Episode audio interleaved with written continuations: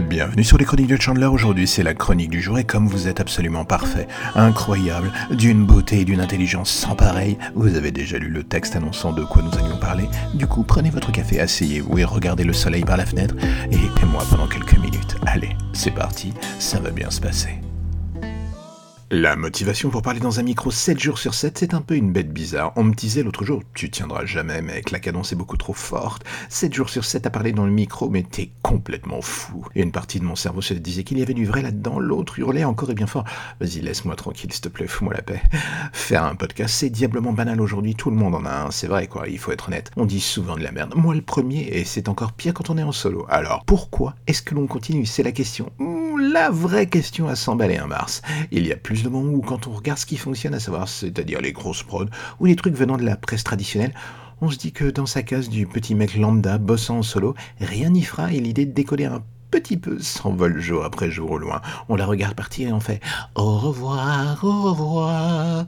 Et oui, c'est le moment classique où l'on se dit tous, ouais, beaucoup de boulot pour pas grand chose. Et pourtant on continue. C'est la vie. Le mystère de la vie, comme on dit, le hakuna matata du micro. C'est ce qui fait la force du truc en fait. On s'accroche à cette utopie ou plaisir bizarre de balancer de la phrase aux quatre coins de la planète. On ne saura jamais vraiment qui écoute pleinement, qui écoute en bribe, qui soupire en disant Oh le mec poste encore, putain mais je croyais qu'il allait enfin s'arrêter.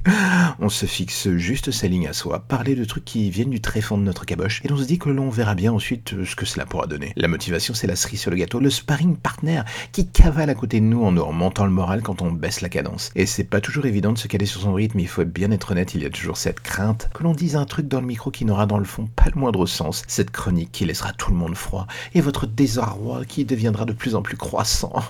bon, en même temps, on va pas se mentir, on sait à peu près tous en écrivant ces textes ce qui va marcher ou non. Parfois, le destin nous surprend agréablement, mais bon, on n'est pas dupe non plus, faut être honnête. Parfois, je me demande combien de temps encore euh, ces podcasts, enfin, ces chroniques à l'emporte-pièce pourront durer. C'est aussi contraignant que passionnant dans la phase de production, et vu que j'aime les challenges, je me lance encore et toujours là-dedans sans me poser trop de questions. Mais la motivation du jour est-elle celle avec laquelle on va se réveiller le lendemain? L'idée est d'avoir un coup d'avance, envisager l'évolution de la chose pour ne pas trop stagner, mixer ce qui marche avec du personnel, ne pas toujours tomber dans la séance de psychanalyse à micro ouvert? Waouh, le challenge est énorme, c'est vrai, c'est compliqué de garder le cap d'une certaine La jungle des podcasts est ce qu'elle est, c'est-à-dire un gigantesque bordel avec suffisamment d'offres pour que tout le monde trouve chaussure à son pied rapidement. Si vous n'êtes pas au goût du plus grand nombre, ils iront voir ailleurs. C'est l'offre et la demande, comme on dit. Est-ce que vous avez forcément envie de vous adapter pour plaire? Là, c'est un autre débat et parfois elle rime avec un taux de motivation qui fond souvent comme neige au soleil, c'est le souci. Mais bon, on verra bien de quoi demain sera fait, je réfléchis trop. Cela a toujours été mon problème.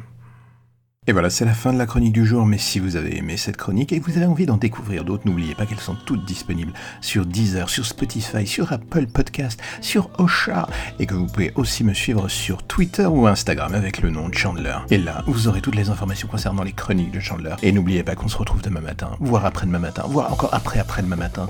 Je serai le stalker dans vos oreilles, je vous suis partout. Allez, à bientôt.